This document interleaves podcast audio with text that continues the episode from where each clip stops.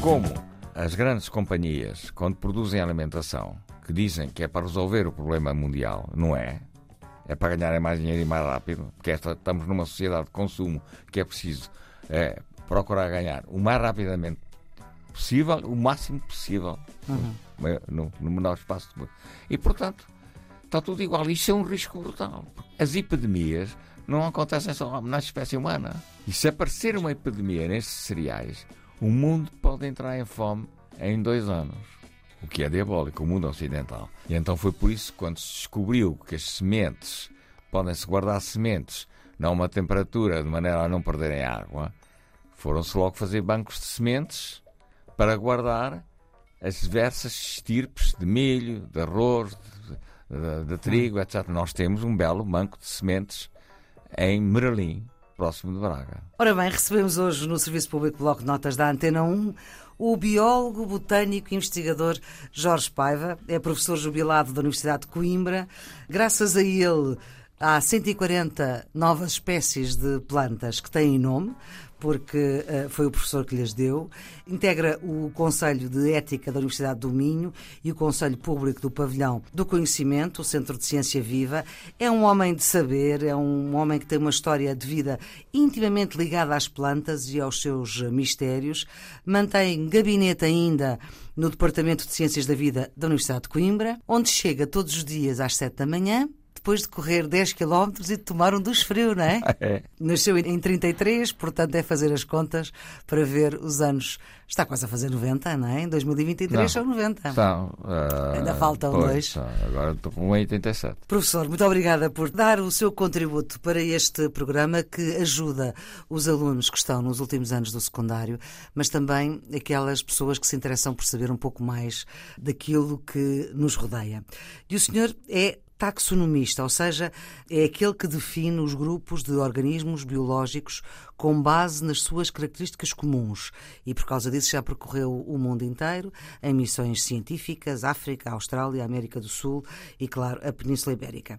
Nós, ao percorrermos a complexidade destes grupos taxonómicos eh, vegetais, vamos encontrar grandes diferenças entre as plantas primitivas que colonizaram o habitat terrestre e as atuais. O ciclo de vida de um musgo é seguramente diferente de, por exemplo, de um carvalho. Como é que isto se pode explicar? Não é muito diferente. Ah, só, que, só que o musgo, o musgo não é vascular. Sim. Portanto, tem que ter sempre umidade à volta dele e não dá, não pode dar nem flores nem fruto porque não é vascular, não é? Hum. Reproduz fundamentalmente por esporos, não é? E tem uma reprodução sexuada também. É? Tem a reprodução sexuada. Por que é que uh, as plantas reproduzem-se muito assexuadamente? Porquê? Porque elas não se movem. E para a reprodução sexuada é preciso encontrar o parceiro. Os animais movem-se. A, a solução delas é terem uma reprodução assexuada. Que nós sabemos nas vasculares grandes, ou por estaca, ou uma folhinha caiu, que é capaz de se reproduzir. E nos musgos também há a reprodução assexuada por esporos. Hum. Então, e a reprodução sexuada para quê? É para a permuta genética. Porque senão eram todas iguais e o risco era muito grande só para ser uma doença. Quando é tudo homogéneo, o risco é muito grande para a sobrevivência. É por isso que há a reprodução sexuada, que é para haver permuta de genes e dar indivíduos com maior capacidade de resistência. Mas estamos a falar da diferença entre o musgo e o carvalho. Então, e o Agora, carvalho? E no, e carvalho também tem a mesma coisa. Também tem a reprodução sexuada. Apesar de não se o mexer. O que é que os esporos deles nós chamamos de grãos de pólen? Mas são esporos que são levados. Só que um carvalho ou... dá uma árvore poderosa, do, do, ponto de vista de uma árvore e, com alguma e dimensão. Não é e o musgo é uma coisa rasteirinha, não é? Rasteirinha, mas muito importante. Mas o carvalho tem a conveniência de poder ir procurar a água com raízes. E o musgo não. O musgo tem que estar a viver ao pé da água porque não tem aparelho vascular. Não tem vasos. E, portanto, tem que ter a água para poder entrar dentro do seu corpo sem ser através de vasos. E os carvalhos têm. O professor disse aí uma coisa que, que é muito interessante, que é, no fundo, a diversidade biológica é para evitar a doença. Porque se nós fôssemos todos iguais, éramos mais vulneráveis à doença. Exatamente, que é o que está a acontecer que ainda agora Com o vírus, vai, vai, vai, vai sair um artigo meu sobre isso para, para o público em geral. Aliás, já saiu. A alimentação industrializada. Industrializada, Sim. estamos a comer tudo igual. Porque, por exemplo, eu tenho fotografias de eiras antigas em que os milhos tinham várias cores, até o milho rei, que era vermelho e tal. E o verde, Agora vamos tirar uma fotografia, uma eira é toda igual. Isto é um risco brutal. E depois, a nossa alimentação, que já usou muitas, muitas plantas e muitos animais, hoje está dependente de mais ou menos sete espécies de cereais. É o trigo, é o milho, é o arroz, é o sorgo, bem, não sei, agora assim. Uhum, e dos animais, é o bovino, o caprino, o ovino, as aves, as aves, as galinhas, não é? Sim. E o porco. Não há outros. Mas que animais é que queria comer mais? Há muitos animais que se comem. Há, há mercados de insetos na Ásia. Hum. Ai, que horrível comer insetos. Eu conheci uma vez um, um inglês que horrível, vocês comem miolos. De maneira que, como as grandes companhias, quando produzem alimentação, que dizem que é para resolver o problema mundial, não é?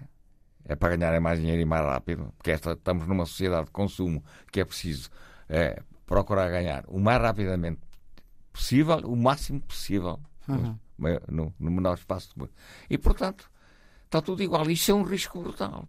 As epidemias não acontecem só na espécie humana. E se aparecer uma epidemia nestes cereais, o mundo pode entrar em fome em dois anos. O que é diabólico, o mundo ocidental. E então foi por isso que, quando se descobriu que as sementes podem-se guardar sementes a uma temperatura de maneira a não perderem água, foram-se logo fazer bancos de sementes para guardar as diversas estirpes de milho, de arroz, de, de, de trigo, etc. Nós temos um belo banco de sementes em Merlim, próximo de Braga. Hum. E de germoplasma. Porque se for. Eu tenho fotografias tiradas na Grã-Bretanha, onde fiz 200 km, com as ovelhas todas iguais. E, portanto, nós ainda temos várias raças bovinas. Sim, vê-se isso. Umas castanhas, umas claras. Já, já Mas se Sim. formos para a Europa fora, são todas iguais. Agora até já não se vê o, o touro, porque quem faz a, a, fecundação é o veterinário e são todas fecundadas pelo mesmo touro. Mas isto é um risco muito grande. E nós temos banco também de germoplasma. Uhum. Muito bom. E, e, há bancos mundiais. E usamos-lo? Esse banco? Eu suponho que estão. Está sempre. Está, é um, são bancos que estão uh, com vigilância permanente, para não se perderem essas. Germoplasma, pelo que eu percebo, é o semen de, de animais exato, exato, exato. Uh, para, para poderem fecundar as fêmeas, para termos os cabritos e as cabras e os borregos e, e essas coisas um pouco uh, diferentes. É, o que é que são estas plantas heterospóricas? Disse Por bem? exemplo, o carvalho é heterospórico. Disse bem. Os musgos, os musgos são isospóricos, mas há fetos também heterospóricos e, e isospóricos. Quando os esporos são diferentes. Há uns esporos que só dão depois da parte masculina, o ser masculino, e outros esporos que dão seres femininos, hum. que ficam separados. Quando os esporos são iguais, pode dar uma coisa ou outra, ou darem seres hermafroditas. Que têm os dois sexos. Têm os dois sexos. Isto faz parte também do programa uh, dos alunos de Biologia dos últimos anos do secundário, que é, uh, nós no reino vegetal uh, falamos também em óvulos, além de sementes. Sim, sim, sim. sim e portanto sim. temos as gimnospérmicas, as angiospérmicas, que são tipo pois. e nome de órgãos Exato. sexuais não, é. das plantas. Não, as angiospermicas são as plantas que dão flor e fruto. E as gimnospérmicas não têm flor e não dão fruto. Porquê? Mas dê-me lá exemplos de plantas Eu vou dar um nós... exemplo comparando com animais. Sim.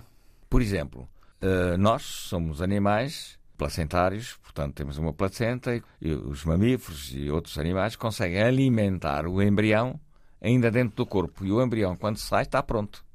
Há seres que não têm placenta.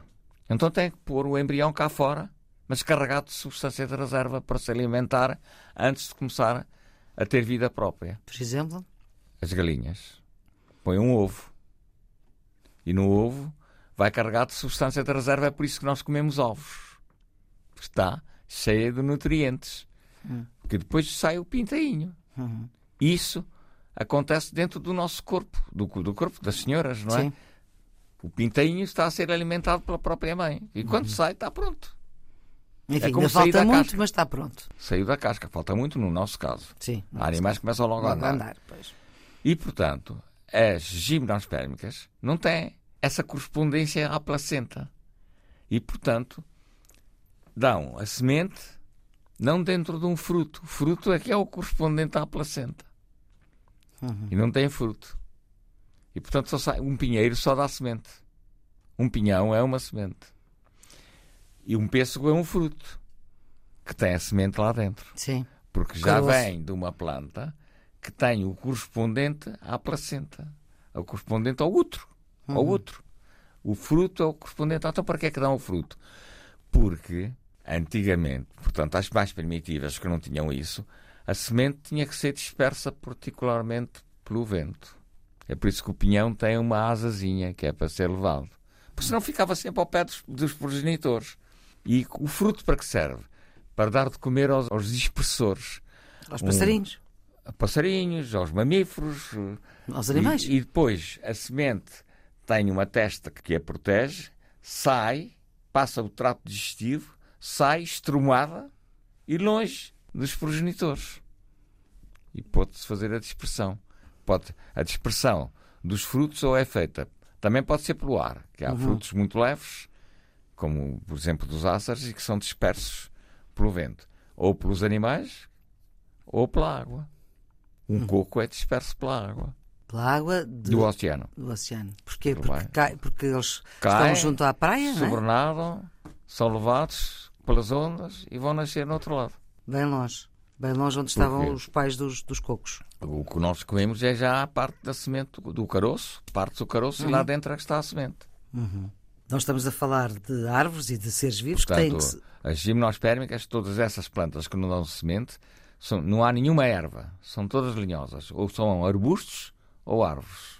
É o pinheiro, é o cipreste, por exemplo, é o teixo, por exemplo.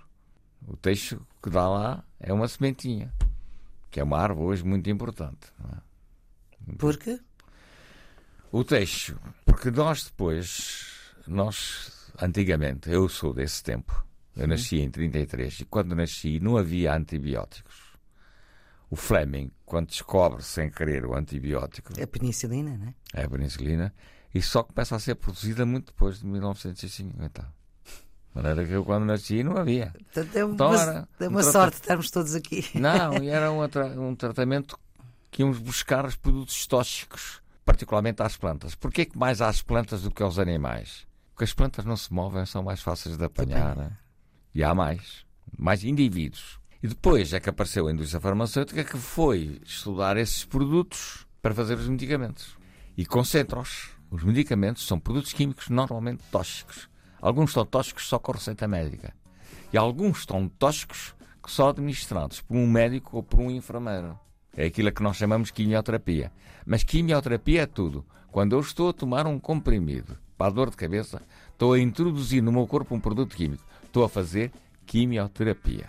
Porquê que os de receita médica? Porque são tão tóxicos que tem que ser vigiado a dose por um médico, não é? E às vezes diz, para uma dose para a criança é esta. Para adulto, porque é o volume de biomassa. Claro. E quando a indústria farmacêutica descobriu isso, que são produtos tóxicos, foi começar a estudar os venenos da natureza. Muito obrigada, nós vamos é. ficar por aqui nesta nossa conversa. Professor Jorge Paiva, muito obrigada pela forma como nos eh, deu conta do cuidado que temos que ter com aquilo que é de todos, que é o património de todos. Neste eh, Serviço Público Bloco Notas da Antena 1, os cuidados de emissão de Guilherme Marques, a produção é da jornalista Ana Fernandes. Nós voltamos amanhã. Tenham um bom dia. Thank you.